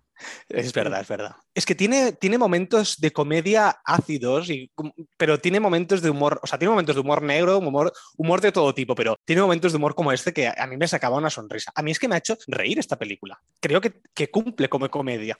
Luego vemos como este hombre sigue observando a la becaria. Ya empieza ahí, ya la persigue por la fábrica y le dice que se pese con la báscula, no sé qué, ya empieza a tontear con ella, que además vemos a Caleb de fondo que está mirándola, ella la está mirando a ella y que después veremos lo que sucede con ella. Pero esas miradillas que ya se hacen entre la becaria y él, bueno, no hemos dicho el nombre, perdón, Liliana, y ya le empieza a hacer miradillas y ya vemos que a ella le gusta, cosa que aquí es lo que te quería preguntar. ¿Ella quiere algo desde el inicio con él? Claro, pues está obsesionada con él desde que era niña. Vale, entonces lo entendí bien. Vale, vale, vale. Pero ojo, la frase que le dice Blanco a Liliana en esta escena. Les dice a las becarias, no sé cómo viene, no me acuerdo, pero al final les acaba diciendo, no tengo que pagar nada porque soy vuestro jefe y ya sois mías. Ya sois de mi propiedad o algo así, sí, sí, es algo verdad. Así, sí, sí, sí, cierto. uh, madre mía. Madre mía, qué confianza se toma este tío, de verdad. Bueno, y, no son las confianzas porque tela, pero es que la frase en sí sería una, sería una broma, evidentemente pero igualmente es de muy mal gusto. Es que hay una cosa que hay que entender, es que tú siendo el jefe de la gente no puedes poner a la gente en, estos, en estas situaciones, porque ¿qué van a hacer ellas? Aquí vemos como toda la película nos habla del poder, del poder que tiene él sobre el resto y, los subalternos o los, los, jefes de producción, el poder que tienen sobre los empleados, porque aquí no, no hay ni uno que se salve, ¿eh? ojo. Pero bueno, tela. Ah, Luego vemos aquí por la noche como Miralles que le ha puesto un geolocalizador a la mujer y la está espiando. Y me hace gracia cuando, cuando Blanco le dice, está mirando el GPS de la casa que se mueve, que pedazo GPS, que te enfoca hasta la casa, hasta, la, hasta cómo es la casa en el mapa, que yo flipé, dijo, joder, pedazo GPS, yo esto no lo he visto en la vida. y, ¿eh? y, cómo se mueve, y dice, el Miralles dice, bueno, se habrá ido al baño, y dice, bueno, yo creo que se ha ido a la habitación. O sea, le sueltas eso, le sueltas eso a un tío que piensa que su mujer está follando con otro en la casa. Sí, muy heavy, muy heavy. Este tío, este tío no, no mide las palabras. Es una gran persona, Blanco. Exacto. Lo que hace es mirar la moto que ahí yo creo que también ya te quedas con la moto. Yo pensé que iba a mirar la matrícula, iba a pedir como los poderes estos que tiene del ayuntamiento para ver quién era el tío y hacer algo con él. Pero no, luego sabremos que esta moto es de Caleb, del, otro subalterno. Ah, sí. Pasamos al siguiente día, que es el miércoles, que no hemos hablado de él, pero tenemos el, hombre este de la garita, que está en seguridad, y cómo le habla Blanco, cada, cada vez le habla peor cada vez grita más. También hay una cosa que me gustó mucho de esto y es como este tío, el que está despedido, pobre, no tiene nadie que le ayude. Es decir, se supone que, ha sido un despido injusto, porque tampoco sabemos por qué le han despedido, pero se, supone que ha sido un despido injusto y nadie es capaz de ayudarlo, nadie es capaz de hacer nada. Creo que también esto es una crítica a cómo ha degenerado un poco la sociedad, donde antes se luchaban mucho más juntos y ahora es como cada uno va por su lado. Yo creo que esto, toda esta escena, porque al final tendrá mucha importancia, pero más a nivel personal de Blanco que otra cosa, a nivel de empresa no tiene demasiada importancia este personaje que está ahí reivindicando sus derechos como trabajador.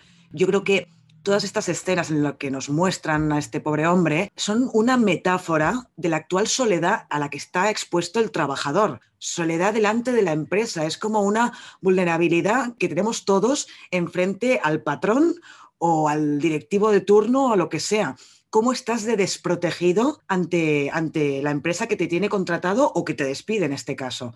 Yo creo que, es eso, por eso estás solo ahí, porque llega un momento que eso, ¿no? Que Blanco llama a la poli para que decir, oye, que este tío tiene los niños ahí, no sé qué. O sea, al final está solo como la una además en un descampado. Es que puede ser más triste la situación, es que no puede ser más triste ahí en un, en un descampado muerto del asco. Y yo creo que es eso, que es una metáfora de la soledad o la, fragilidad en la que estamos expuestos todos como trabajadores. Sí, sí, yo, lo entendí también así, porque, porque es eso, o sea, el tío está solo y aparte creo que grita, en algún, en algún momento grita algo del pueblo unido jamás será vencido, o sea, yo creo que eso es una cosa que rompe la cuarta pared, es decir, lo está diciendo al espectador, no a Blanco. No sé, me dio esa sensación del palo, oye, uníos porque si no, no vais a hacer nada, o sea, no sirve para nada luchar solo. La cuestión es que llama a la poli, como tú has dicho. Además, después descubre que Caleb es el que tenía la moto, por lo tanto, es el amante de la mujer de Miralles. O sea, ya ahí se empieza a montar un pollo. Y encima, en la semana clave. Claro, él está cada vez más nervioso. O sea, es el miércoles y ya se acerca, o podría ser que ya estuviera aquí la, la comisión. Claro, es que encima no sabe qué día va a llegar la comisión. Es que puede ser en cualquier momento. Mm, claro, no me extraña que esté estresado, ¿eh? yo también me estresaría. Sí, sí, tal cual. Y vemos que llega la policía que también me pareció otra escena brutal, porque él sale, porque, bueno, le han dicho que la policía ya está allí, o sea, el de la garita le ha dicho, no, no, la policía ha llegado, sale fuera y ve como la policía se va. Es como, bueno, ya le han, le han pedido, le habrán identificado para ver qué pasa. El policía le dice, no, no, si, si este hombre está aquí no podemos hacer nada, ese, ese terreno no es de nadie. Blanco dice, a ver, ¿cómo que no es de nadie? De alguien será. Aquí también vemos de qué pie calza este tío, ¿eh? O sea, aquí también este tío es bastante de derechas porque además le suelta eh, cuando le dice, es que esta tierra o este terreno le pertenece tanto a usted como a él. Le dice, joder, nos ha salido un agente socialista. Yo, eso es buenísimo. yo dije, joder, digo, ¿cómo, ¿cómo, se pelean ya aquí políticamente? Sí, sí. Es muy bueno eso, ¿eh? ya hemos visto todos los primeros días donde podías empatizar más con este personaje, pero aquí ya va cada vez degenerando más, porque la siguiente escena es que recoge la chica en la parada del bus y yo dije, madre mía, digo, es que, ¿cómo puedes recoger a una niña? Porque debe, teóricamente es una becaria, o sea, debe tener veintipocos años y este que debe tener sesenta y largos. Me pareció como desagradable. Bueno, no sé el personaje, ¿eh? no digo Bardem. cincuenta y pico. No, ya, Bardem no. Digo el personaje, unos cincuenta y pico, pero bueno, sí, sí que es, es un pelín repugnante, sí. Pero bueno, es que ella también le ha devuelto las miraditas, ¿sabes? Sí, sí, y pero. Al fin y al cabo es mayor de edad. Sí, pero ella le va soltando frases como, ¿pero esto es normal que hagas esto con, con una trabajadora cuando está en la parada del bus? Pero es para sacarle información, ¿eh? creo yo. O sea, para tantear el terreno de si él está interesado en ella, creo yo, ¿eh? Bueno, le está abriendo la puerta para que entre, entonces es como, dice, pero es que no sé si es bueno que yo suba o algo así, no sé qué le dice, pero yo ahí decía, bueno, a ver, ¿qué, qué está pasando aquí? y aquí ya veía cosas raras.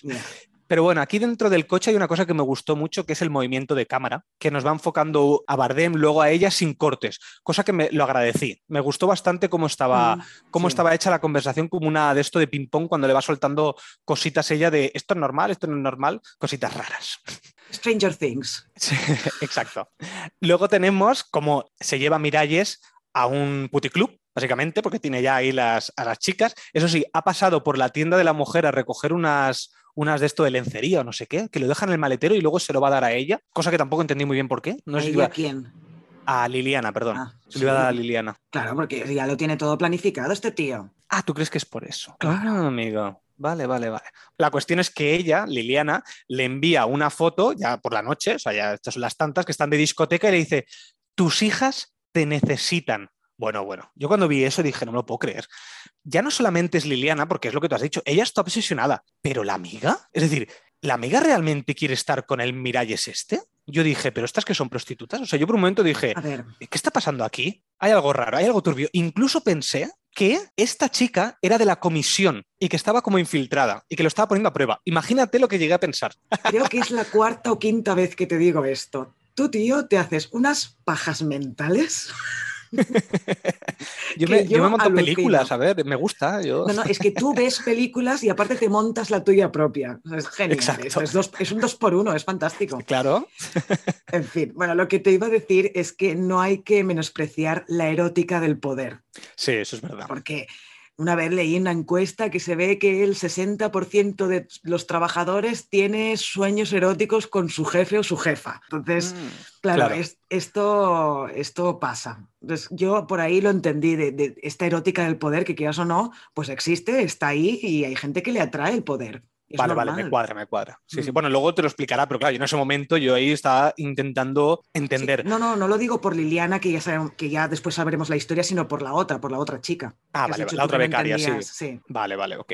Cuando están ahí en la discoteca, que ya están los cuatro juntos, ¿cómo Blanco hace alusión a la justicia y por qué las balanzas, o, no, perdón, por qué la, la, reina de la justicia o la, no sé cómo se le llama, que es ciega, que está ciega y tiene una balanza. No sé cómo se llama. Bueno, la mujer, la, típica mujer esta que vemos justicia, que tiene. Es, justicia. La justicia, eso, la justicia, que es. la. Sí. Es un nombre, Exacto. justicia. Sí. Eso, perdón. Pues justicia no es pidas ciega. perdón, uy, qué pesado. Perdón. Tenía que decirlo. La cuestión es que él va soltando frasecitas durante toda la peli referente a las balanzas, que esto me, me gustó porque me hizo, me hizo gracia. Era, eran momentos cómicos, con el cubata y cómo se hace el gracioso, cómo se las liga Sí. a estas Ay, jovencitas. sí, qué patético, ¿eh? Yo lo encontré tan patético eso. Pero bueno, ahora hablando de esto, si quieres podemos hablar de lo que significa la, que hemos hablado de esto fuera de micro, la metáfora de las balanzas, ¿no? Mm, sí, sí, me parece bien. Se ve que en una entrevista a Fernando León de Aranoa le preguntaron por qué esta empresa es de balanzas y no de otra cosa, y él contestó que le iba muy bien para que se estuviera todo el rato hablando de equilibrio, de justicia, y constantemente vemos en la película que hay referencias tanto a la balanza como que la justicia debe estar bien balanceada y que justamente él es el más injusto de todos. Es injusto no solo hacia sus trabajadores, que eso es evidente, sino hacia todas las personas que le rodean, hacia su mujer, hacia la becaria, en el romance que tiene, hacia Fortuna, hacia el chaval este neonazi, hacia todos, no solo en el ámbito laboral. Es una gran metáfora y esto es lo que más me gustó de la película, porque además ya llegaremos, pero habrá un momento que la balanza que está fuera de la empresa se desequilibra y es cuando empiezan Bueno, a pasar perdón. las... Dime, dime. No, no, que desde el primer, desde el primer día ya está desbalanceada. Cada día la ¿Ah, sí? intenta como balancear. Sí, sí, Ah, desde es el sí, es cartel verdad. del lunes, creo. Lo Es que pasa verdad, que, es bueno, eran como detalles que no, no, no he es parado que- con ellos, pero sí. Después, cuando en teoría la arreglan, pasa otra cosa que hace que se vuelva. Oye, eso es buenísimo, pero ya llegaremos, ya- porque eso ya Sí, es, el, es el colofón perfecto para, para esta metáfora de la balanza. Pero bueno, sigue, sigue. Exacto. Bueno, acabemos con el, con el miércoles, que es que al final van a un hotel y acaban follando con la, con la becaria. No voy a decir más becaria, pobre, que le voy a poner el nombre, con Liliana. Acaban follando Blanco y Liliana. Una de las cosas que me hizo gracia, que ahí fue cuando dije lo de esto, esta película que he montado de que, de que estaba como infiltrada, es cuando están, mientras están follando, tiene un tatuaje de una, de una balanza aquí en el cuello. Y yo dije, La. ¿qué coño está pasando aquí? o sea, Pero ¿qué giro de guion es este? Pero vamos a ver, vale que entendieras que la otra becaria era una infiltrada o incluso Liliana era una infiltrada, pero ¿qué clase de tarada es una infiltrada de la comisión y se tatúa una balanza en la nuca, tío? Es que- No, no. En verdad, y pensé que dije, aquí hay algo raro y, dije, y pensé que, que algo estaba obsesionada con, con- con la empresa. Pero luego dice, acto seguido dice que es Libra. Le dice, no, es que yo soy Libra. Claro, para una justificar balanza. lo de la balanza, sí. Ah, era por eso, para justificarse ella misma, porque ella está obsesionado con él desde Sí. pequeña. Vale, vale, Sí, vale. supongo que el tatuaje, como tú con las pelis, pues el tatuaje también era un dos por uno de su, de su horóscopo y de, y de blanco. Vale, Quizá, no vale, sé, vale, digo vale. yo, ¿eh? Sí, sí, puede, puede ser. Y aquí viene el giro de guion ya máximo, que es cuando está con su mujer, cuando llega a casa ahí, después de haber follado de esto, llega a casa, se acuesta y la mujer le dice, ay, que ayer te tenía que decir algo que no me acordaba. La, una de las becarias que tienes, Liliana, es hija de no sé quién, que no, no- alguien que conoce, Unos amigos suyos, sí. unos amigos. Claro, esta niña la había conocido cuando era pequeña. Cuando, cuando le dice eso, la cara que pone Bardem es brutal. Es brutal. Es a partir de aquí cuando creo que la película eh, empieza a subir, a subir, a subir de nivel y aquí empieza, ¿eh? Luego irá más subiendo todavía más, Mm. pero aquí ya dices, uy, uy, ¿qué está pasando? Ahora se va a liar parda, luego vendrán más cosas con la empresa que para mí personalmente son más interesantes que este, rom- este romance o amorío que tiene con Liliana, pero a partir de aquí la yo creo que la peli empieza a subir de nivel. Y cuando le dice esto a su mujer, yo pensé, ¡buah, chaval, te vas a cagar! Eso te pasa por, por asaltacunas, colega. Exacto. Es que es buenísimo, es buenísimo. A mí eso Sí. me hizo, me hizo mucha gracia. Pasemos a el jueves. Bueno, aquí Miralles de nuevo no ha aparecido, ni tampoco ha aparecido Liliana. Nos presentan aquí el día a día de la empresa y va a ver a la tienda a su mujer, como siempre. ¿Quién se encuentra? A Liliana vestida por su mujer, porque claro, tiene una tienda de ropa. Hostia, cuando, la- cuando lo ve, aquí es cuando se vuelve a congelar. Aquello que te he dicho antes de que se congelaba, aquí se vuelve a congelar la imagen, la cara de Bardem. Me pareció brutal. O sea, la cara que pone Bardem es flipante. Me gustó es que- muchísimo. Ponte en su situación un momento. Yo me muero. O sea, es situación de tierra, trágame, pero ya. Que se abra el suelo y que me trague. Madre mía, qué situación tan embarazosa. Es que, claro, ahí, eh, claro, además él no sabe si Liliana lo va a decir. Ese es el Claro, problema. Ese es el Claro. temor que tiene. Claro, entonces es cuando las ve a las dos juntas, piensa, hostia, ¿se lo habrá contado? Bueno, yo es lo primero que pensaría, vamos. Sí, es muy tensa claro, esa escena, sí. Aquí lo que me gusta es que Bardem ha vuelto a cambiar de registro. Toda la primera parte era como muy seguro de sí mismo. En cambio, aquí ya empieza a estar como insegura, ya empieza a hacer gestos diferentes. Por eso yo creo que hace una gran actuación. Me parece que está brillante en esta película. Lo que después sucede es que va a ver a la mujer de Miralles y le dice que, claro, que, que no deje a su marido, al menos de momento, que se espere una semana o dos. Claro. Madre mía, qué cara dura. Que se espere a que venga la comisión a dar el premio. Yo ahí ya digo, no, no puede ser, o sea, no te creo, tío, no te creo. No puede ser que le estés diciendo esto. Menos mal que ella le suelta un guantazo Exacto. es lo que, lo que todos los espectadores estábamos esperando o teníamos ganas de hacer, que es darle un guantazo, pero ¿cómo te atreves, tío? ¿Cómo puedes tener la cara tan dura para ir a alguien y pedirle eso? A ella no le dice, espérate una semana a que venga la, a que venga la comisión, solo le dice la primera parte de la frase, pero es en Exacto. plan, pero tú quién coño te has creído que eres, tío?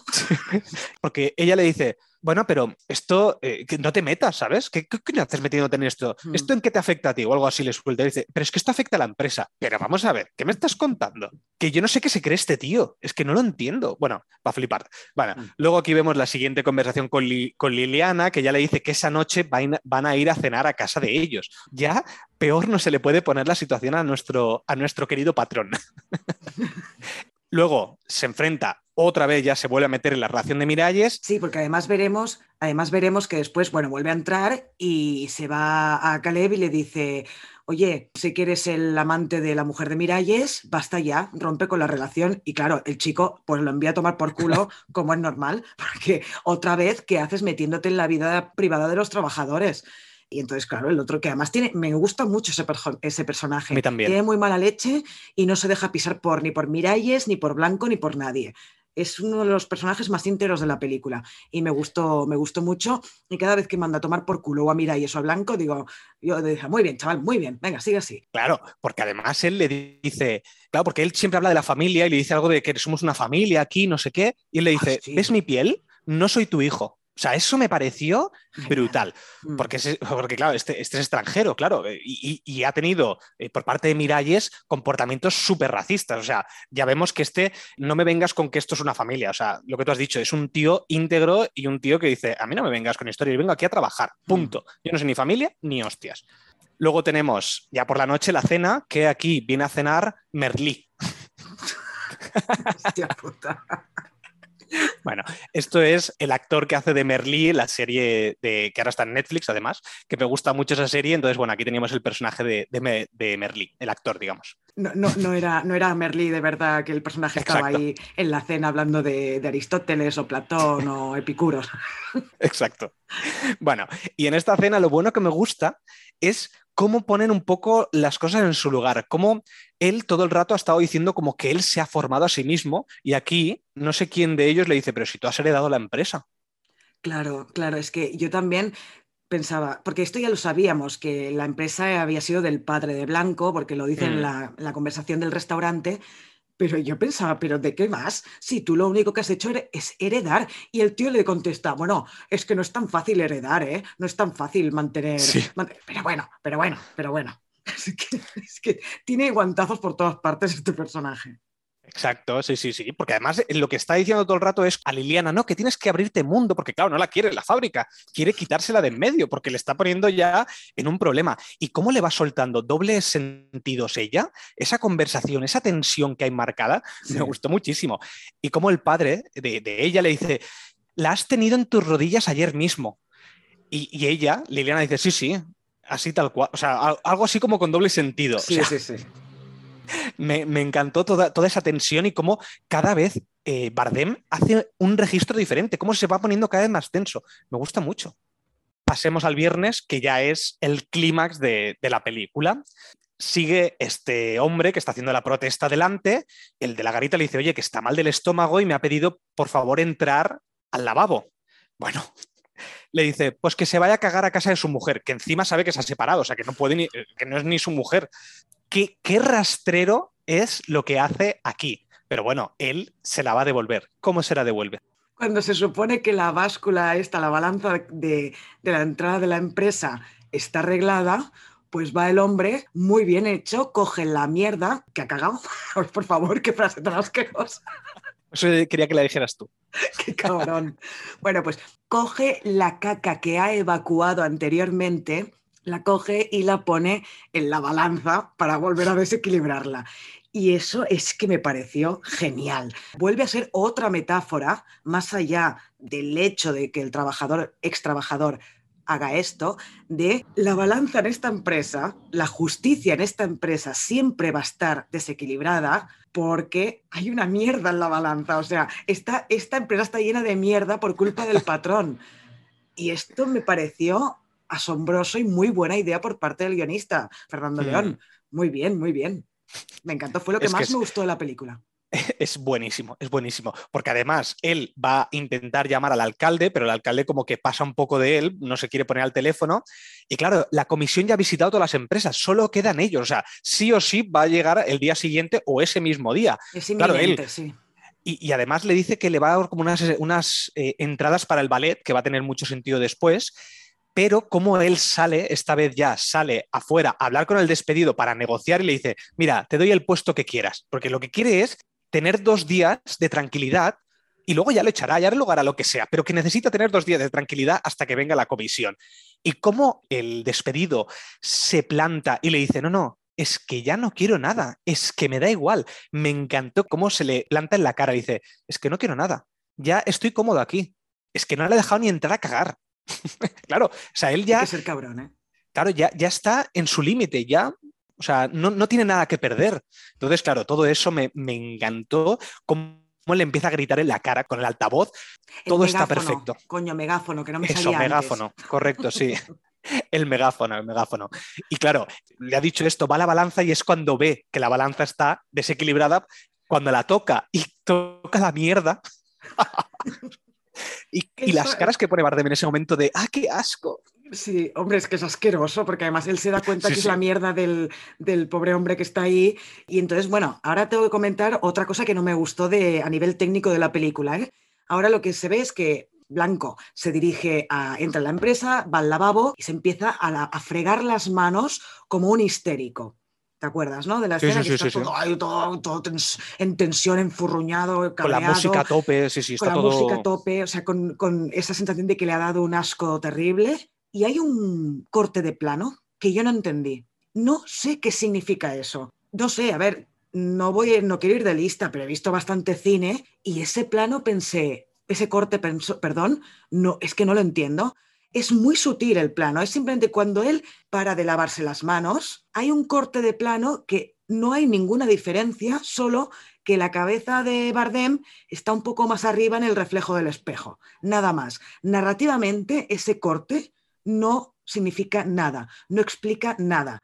Es muy sutil, ¿eh? porque me estás poniendo caras raras, seguramente no te acordarás. No, estoy pensando, estoy pensando porque hay una cosa que ahí sí que me gustó, pero creo que es después del plano que te voy a decir yo. No sé, no sé si es el mismo o no, pero yo ahí pensé, ¿a qué viene este corte? Para mí ha sido que en el momento de la grabación, cuando estaban rodando la peli, algo pasó y por cojones en el montaje tuvieron que cortar el plano ahí. Si no, no lo entiendo. Desde aquí me encantaría que Fernando León de Aranoa nos contestara. Nos, me explicara por qué cortó el plano en ese momento, que no viene a cuento, que además el segundo plano, después del corte, es casi la misma imagen que en el anterior. Yo no entiendo nada, no entiendo nada. Y como parece que narrativamente no sirve para nada, pues me parece una cagada monumental, peor que la del trabajador en la báscula, vamos. buena, buena referencia. Eh, claro, a mí lo que sí que me gustó de ahí es que cuando se está lavando las manos, hay unas manchas en el espejo que están justo a la altura de la cara. Y yo dije, es que tiene la mierda en la cara. O sea, ya llega un punto mm. que está hasta ese. Pero sí que es verdad que cuando pasa ahí eso, yo dije, uy, ¿qué ha pasado aquí? O sea, lo que tú has dicho, mm. creo que es el mismo, pero yo ahí entendí que se había encendido la luz. No, no que, se había cortado el plano. No, no, ah, es pues un corte de plano. Pues, pues puede mm. ser que fuera eso, sí, sí, puede ser, puede ser. Avancemos un poquito. Tenemos como Blanco, ignora a Liliana, incluso le dice eso de que cuando acabe el contrato, a tomar por culo. La trata fatal en esa escena, ¿eh? Sí, sí. O sea, es una cosa que yo pienso, madre mía, la chica se. Bueno, qué bien está ahí la actriz Ahí fue cuando dije, Sí, sí, sí, esta, sí. Chica, esta, chica, esta chica vale, porque lo hace genial, cómo se intenta esconder los, los ojos llorosos y cómo empieza a llorar, brutal. Me encantó. Sí, me encantó esto. creo que no llega a llorar, ¿no? Es decir, pone esos ojos rojos, es- esa, esas- esa expresión, pero yo dije, no está llorando, simplemente lo está como viviendo. No se le acaban de caer las lágrimas, Eso. pero es esa sensación, Mm. no te ha pasado, supongo que te ha pasado. Sí, sí, sí, sí, sí. Se te llenan los ojos de lágrimas, se te ponen rojos y tú te aguantas para que no salgan las lágrimas, sí. Sí, sí, no, yo es que me acuerdo de eso porque creo que está muy bien. Ahí tienes Mm. toda la razón. Sí, sí, es que es verdad. Y bueno, aquí vemos una cosa que yo dije, uy, aquí se está redimiendo el personaje porque sale fuera, le ha hablado tan mal al de la garita que, bueno, le da unos cascos para que no tenga que soportar al del megáfono y le dice que, oye, mira, después de todo esto que te he tratado muy mal, perdóname, hoy te doy unas entradas para que te vayas al ballet, que son las entradas que le había dado el alcalde, y puedes irte antes. Claro, aquí da la sensación que el personaje se está redimiendo un poco, ¿no? Que dices, ay, mira qué majo. Como lo ha tratado mal, le da las entradas. También pensé, era él que no tenía ganas de ir al ballet. Luego no será por esto, será por otra cosa. Pero Mm. pensé, mira qué majo, ¿no? Y encima le deja salir antes. Pero no, no, no. Luego veremos por qué. Pedazo Exacto. cabrón. Porque aquí llega para mí mi escena preferida, que es cuando lo que vemos es un plano dentro del ballet, dentro de- del liceo. Vemos el de la garita súper bien vestido que va a empezar la obra de teatro. Que yo dije, ¿qué coño pinta esto aquí? O sea, no Mm. entendía nada que pintaba esto aquí. Digo, ¿a mí qué me interesa el de la garita? Lo bueno de esta escena es que aquí empieza la música, empieza la obra y toda esta escena para mí es brillante. Como la música clásica, esta que te, que te decía, me fascina, me fascina cómo está metido y empezamos a ver las diferentes escenas, porque aquí ya es sin conversación, digamos, solamente es imágenes. Vemos el despedido, vemos como hay un plano además del coche del, del hombre que está despedido ahí delante, que está, claro, es de noche, está solo delante del coche y vemos unas piernas pasando por delante en la oscuridad y cómo llegan el hijo de, de Fortuna, el que, el que tiene trabajando en la tienda de la mujer, junto con unos amigos y le meten una paliza al tío este, obviamente por orden de Blanco, es decir, aquí ya vemos a lo que ha llegado Blanco para, para poder hacer esta comisión, pero le, me- le mete ahí con el, con el gato, no sé, le mete del coche y claro, martillo, mata, creo que es. bueno, sí, al- algo así metálico fuerte, eh, o el martillo, y le hace ¡pam! y le mete en toda la cara y claro, lo tumba y todos los amigos, obviamente, como siempre, son unos cobardes, se piran y dejan al tío ahí. Lo siguiente que vemos es cómo acaba la escena y todo el mundo se levanta a aplaudir en el ballet. Hmm. ¿Cómo me gusta esta escena? Hay dos escenas en que la música inunda la película, que es esta y después cuando llega la comisión, que ya hablaremos porque eso me parece espectacular. A mí esa escena me gusta más que esta, cómo está rodada. ¿eh? Pero en esta, cuando le están dando la paliza, yo estaba alucinando. No me lo podía creer que este cabrón eh, blanco, este buen patrón, haya llegado a esos niveles de hijoputismo como Mm. para darle una paliza al pobre hombre para que se fuera de allí solo por lo del premio. Pero es que cuando el tío levanta el martillo o lo que fuera y le dan la cabeza al chaval, que es el hijo de Fortuna, y sabes que inmediatamente te das cuenta que ha muerto, pensé, madre mía, la que se ha liado por el cabrón este. Porque le ha metido, o sea, acabamos con el pobre hombre medio muerto por la paliza que le han dado los neonazis. El chaval muerto y el padre, Fortuna, que acaba de perder a su hijo. Han pasado tres cosas en una escena por culpa de, de qué, al fin y al cabo, de qué este tío lo único que quiere es reconocimiento vacío, porque además, ¿a quién le importa una empresa de balanzas? Que vamos a ser claros, o sea, ¿a quién le importa? A él y a su mujer y poca gente más. ¿Qué más da? Y la que has liado, cabrón, por eso. Me pareció increíble esa escena. Y todo lo que hace Blanco es, bueno, Claro, es que además... estoy quien indignada. Claro, porque además aquí lo que tenemos es que en la pared que tiene en casa, durante toda la película hemos visto varias veces planos donde tiene como premios y tal, y hay un foco que no enfoca nada, que está como a la pared. A mí eso dije, me parece brillante, porque además yo pensé, así tiene que acabar la película. Algo tiene que meterse ahí, o acaba bien o acaba mal, pero algo tiene que ver con ese, con, con ese foco que hay ahí. Pero bueno, luego iremos si quieres, porque eso yo creo que es la cumbre de todo. Claro, aquí vemos al día siguiente o, o cuando sea que es el funeral. Pero es que, qué patético es este tío, el patrón, que lo que hace es subirse a una escalera para dar un discurso ahí. Yo dije, pero que estás en un puto funeral, ¿qué te crees que eres tú? Y le dice a, a la familia que Bueno. acaba de perder un hijo, es, bueno, te doy unos billetes para que te vayas a no sé dónde. Pero es que no solo se suban las escaleras para un discurso en un funeral haciéndose el protagonista del funeral, que el protagonista debería ser el fallecido, sino que encima es que el, que está muerto está muerto por culpa suya. O sea, es que es plan, me va a explotar la cabeza de la indignación que llevo dentro, ya no te aguanto más. Es que hace de todo, hace de todo. Es horrible. Y luego eso, que si te doy el billete para que no te vayas a no sé dónde y no te preocupes que te pago yo no sé qué, no sé cuál. Anda, ya, hombre. Todo se soluciona con dinero, ¿no? Exacto. Sí, sí, tal cual. Él lo soluciona todo y sin remordimientos. Es que no tiene ningún tipo de, remordimientos. No lo vemos mm. sufrir en ningún mm. momento. Al revés, ahora está tranquilo.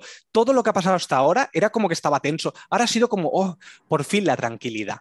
Oh, qué rabia de este tío. Bueno, vayamos ya a lo último, es el lunes. Liliana se ha liado con, con Caleb y le hace ya la, la, butifarra, no sé cómo se dice, un corte de mangas.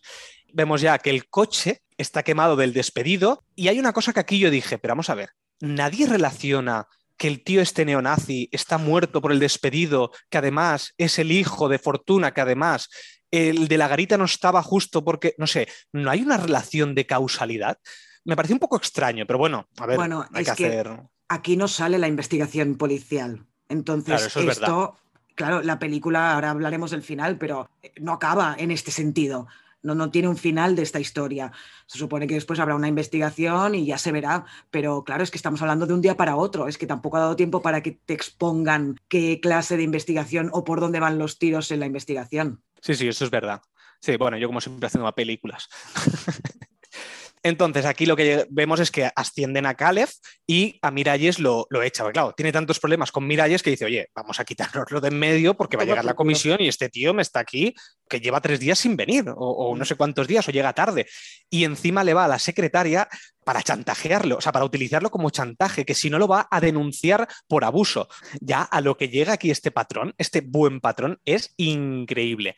Eh, Miralles le echa en cara aquella conversación que habían tenido al inicio de la película, que hablábamos de los plano contra plano en esa, y cómo le dice, pero si es que tú no me ayudaste, vemos que no, todo lo que habían planteado en el primer acto, donde veíamos la empatía que tenía él, eh, estas cositas que nosotros veíamos que hacía bien, no, no, es que todo era mentira. Al final este tío es un hijo de puta por todos los lados, es que no tiene nada bueno. Cuando llega a casa, lo que se encuentra es a, Liliana con su mujer y le dice que se va a quedar en casa de él y que encima le ha hecho fija. Aquí otra vez se queda como congelado. Perdón, perdón, ¿qué has dicho? Y jefa. Eso, y jefa de marketing. Fija y se va a vivir con ellos a su casa. En plan, venga, va. ¿Qué más puede pasar? que se joda. ahí pensé que se joda. Sí sí. ahí casi me pongo a aplaudir. en medio del cine. Y pa, pa, pa, Aquí ya llega la gran escena que tú has dicho, que me parece que es increíble todo cómo está hecho en esta escena, que es la entrada de la comisión. Bueno, Lo primero que me gusta más, luego te dejo a ti que me, expliques porque te ha gustado mucho esta, es lo primero es ver cómo donde estaba el coche quemado, han puesto un cartel de bienvenidos a, Balanzas Blanco. ¿Qué hijo de puta eres que hasta eso lo ocultas? No sé, o sea, me parece increíble. Sí, sí, es, yo ahí pensé, hostia, bueno, pero es que era, era lógico, ¿no? Que tenía que tapar eso de alguna manera, pero bueno, si eso fuera lo único que ha hecho, dices, bueno, eso todavía. Sí, exacto.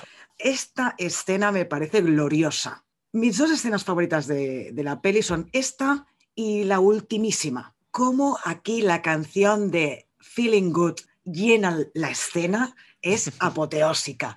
Cómo se bajan los de la comisión del coche en cámara lenta, cómo los recibe Blanco con los brazos abiertos, la cámara en un contrapicado, como haciéndolo un superhéroe que por fin ha llegado el día de que viene la comisión y él lo ha solucionado todos los problemas que tenían en la empresa. está grabado eso de 10. Ahí aplaudimos a Fernando León de Aranoa, pedazo de escena, que es todo una exageración, pero claro, era el momento que estábamos esperando durante todo el largometraje te lo tenían que mostrar como un clímax, porque es el clímax de la película, al fin y al cabo. Es una explosión cinematográfica esa escena para mí. Tanto la música como la cámara, como las interpretaciones, como el guion, porque luego vemos cómo va Blanco ahí como, bueno, es, sí, es su casa, ¿no? Como Pedro por su casa, presentando a uno, presentando al otro, cómo les va enseñando que todo es ideal en esa empresa. Incluso cuando se encuentra con Caleb le dice, es como un hijo adoptado, hace la broma que hay dispararle otra vez otro guantazo. Qué increíble esa escena. Con lo racista que es este tío y encima te dice eso. Luego cuando llega Fortuna les dice a los de la comisión que acaba de perder un hijo, yo alucinando ahí digo, pero, pero ¿qué haces? qué hijo de puta hay que ser. Y además o sea, que, no tengas remordimientos de eso. Sí, pero aparte, mira, sí, aunque tú no tengas nada que ver con la muerte del hijo, porque la cara de, fortuna, de incomodidad, de eh, tenías que soltar esto aquí, ¿para qué? ¿Qué les importa a estos Para dar pena. ¿Eh? Para dar pena, sí.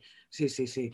Vamos, todo, todo horrible, todo horrible. Es, lamentable, pero la escena está, está muy bien. Además, eso, ¿no? La cámara va detrás de, de, Bardem, nos va enseñando un lado, el otro. También cuando presenta a Liliana como jefa de marketing.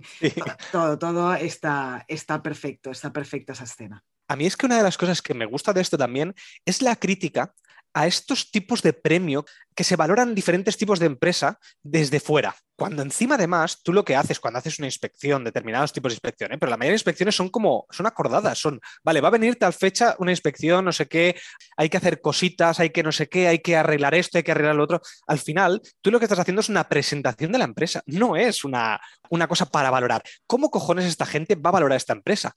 Pero vamos a ver, si es todo falso es una pantomima todo, porque yo recuerdo preparar auditorías cuando te venían a, mirar si te estaba todo bien o de sanidad o no sé qué, y todo lo arreglas para que el día y la hora que viene esta gente esté todo perfecto, pero luego el día a día, pues es un puto desastre. Y esto es que lo vemos en esta escena, porque está todo impoluto. Todos los trabajadores ahí puestos para recibirlos como si fuera una cabalgata. Una cosa. Sí, sí. Lo más falso que te puedes echar a la cara, vamos. Pero es que esto pasa en la vida real, es que es así. Sí, sí, tal cual. Es que es así. O sea, es que no. Y además, que es que aparte le ponen una alfombra roja en el suelo para, para que vayan los, los de la comisión. O sea, me parece increíble que hasta ese punto llegue. Sí, sí. Es que es una exageración como si estuvieran en los Oscar, una cosa. Y bueno, si quieres, pasamos a la última escena, que esta yo creo que también es brillante. La última escena vemos que ha ganado el premio, no nos han enseñado la entrega de premios ni la decisión de la comisión, pero en este hueco que quedaba donde enfocaba el foco que has comentado tú, coloca la plaquita del premio de los cojones. ¿Y quién le ha puesto el tornillito, el colgador para colgar la, la placa? Fortuna. En esa escena vemos a Fortuna y a Blanco hay un momento que la cámara deja de enfocar el premio y enfoca a Blanco, que está más cerca de la cámara, y detrás está Fortuna. Y hay un momento que parece, que da la sensación que Blanco va a confesar el crimen, o sea, va a confesar todo lo que ha hecho y que es el culpable de la muerte de su hijo. Pero no, no, se quedan en silencio, las miradas de Fortuna son impagables, las muecas de Bardem son impagables, porque ves cómo en no sé, ponle un minuto que dura esa escena que los dos están callados, puedes leerle el pensamiento a Bardem puedes ver cómo ha pasado de la idea de confesar a la idea de, bueno, mejor no, en ese minuto. O sea, es que le puedes leer el pensamiento a Bardem, qué gran actor, qué gran actor. Y al final acaba con una frase de, no, recuerdo cuál es la frase, algo así de, pues ha quedado bien colgado, o no, o está un poco torcido, no sé qué dice. Bueno, una cosa que, que no tiene ninguna importancia y se acaba la peli. Me pareció magnífico. Es que yo aquí interpreté otra cosa, totalmente diferente a lo que tú me dices. Para mí, lo que te quería dar a entender es como que sí, que estaba pensando eso, como que estaba, o estaba reflexionando, ¿vale? Parece eso, parece que a lo mejor esté pensando en, eso, en, lo que ha pasado y tal, porque pone como caras serias en un momento y tal. Pero para mí, lo que refleja la última frase que es, es que está torcido, es como, no, no, es que lo otro le importaba una mierda. Lo que estaba pensando es que el cuadro no está perfectamente balanceado. A mí me dio, es que todo lo que estaba pensando era solamente eso. Yo creo que no, porque al principio de cuando los enfocan a los dos a la vez, el gesto de Bardem es de no estar pensando en el premio en ese momento. No, no, en el premio no, yo digo en, el, en que está descompensado. Bueno, en, que está en algo relacionado con la placa, no está pensando en mm. eso, porque parece que como que tiene, como un gesto compungido, tanto física como en la cara, y a mí me dio la sensación, quizá no, ¿eh? pero bueno, es lo bueno de esto, que te deja tu interpretación, que parece que quizá no confesarlo todo, pero yo qué sé, decir algo que tenga más peso emocional, ¿no? Que no un... Mm. Perdona, pero has colgado la placa torcida. ¿sabes? Y por eso hay un minuto entero en que no hay diálogo porque él cambia de idea. Si yo creo, ¿eh? es mi interpretación, que si él desde el principio hubiera estado pensando en la placa que está torcida o en algo relacionado con el premio, no hubieran dejado pasar tanto rato, porque no hay un cambio de pensamiento, no hay un cambio de idea. ¿Por qué necesitas mantener el plano fijo sin que haya ningún diálogo durante un minuto o dos? Yo creo que los gestos de, faciales de Bardem revelan que hay un cambio de pensamiento, que un, un cambio de idea, creo yo. ¿eh? Puede ser, ¿eh? puede ser, pero pero también me cuadraría lo otro. Pero bueno, es lo que te has dicho. Lo bueno es que te hace pensar. Y Pero bueno, yo creo que igualmente, sea lo que sea, la cuestión es que la frase final de está torcido y cómo ha mantenido toda esta escena con fortuna detrás, es que es brillante. Para mí es un muy buen final. Claro, es que cuando yo pensaba al principio que iba a confesar, me estaba cagando en todo porque digo, no puede hacer que este personaje se redima, no puede. O sea, este tío es un hijo de puta y este tío no puede redimirse. Y cuando suelta la frase esta, que ahora más recordado de que está torcido el marco, pensé, chapó, chapó por Fernando León por haber acabado una película que en general la primera parte a mí no me gustó demasiado, pero es que la última parte me parece que es de 10. Es un peliculote la última parte. Y el final es el final que tenía que tener este, este film. O sea, se me pareció... Hmm. perfecto. Un personaje que sigue en las suyas de lo que me importa es mi empresa y mi famoseo y qué importante soy y ya está. Lo que le pasa al resto del mundo me la repampinfla. Pues sí, sí, sí, estoy, estoy, estoy de acuerdo. No sé, ya para ya hemos acabado con esto para decir que después de analizar todo esto sigo valorando aún más a Bardem. Creo que esto es uno de los grandes papeles que ha hecho y no sé, creo que tengo ganas de ver más pelis de, Fernando León. No sé, me ha gustado tanto mm. esta que digo, no sé, me voy a poner los lunes al sol. El problema, bueno, los lunes al sol no sé, pero la mayoría de Fernando León no están en plataformas así. yo el otro día quería ver Familia, que la vi hace años y no está en ninguna plataforma. Princesas creo que solo está en film. No, Princesas está en Amazon, creo. Bueno, no sé, míratelo en Film hmm. Affinity, que ahí lo pone, pero fácil no lo vas a tener para verlas, ¿no? Bueno, pues nada, me quedaré. Y Barrio, tío, mira, Barrio, Barrio es que, bueno, a mí me encantó Barrio.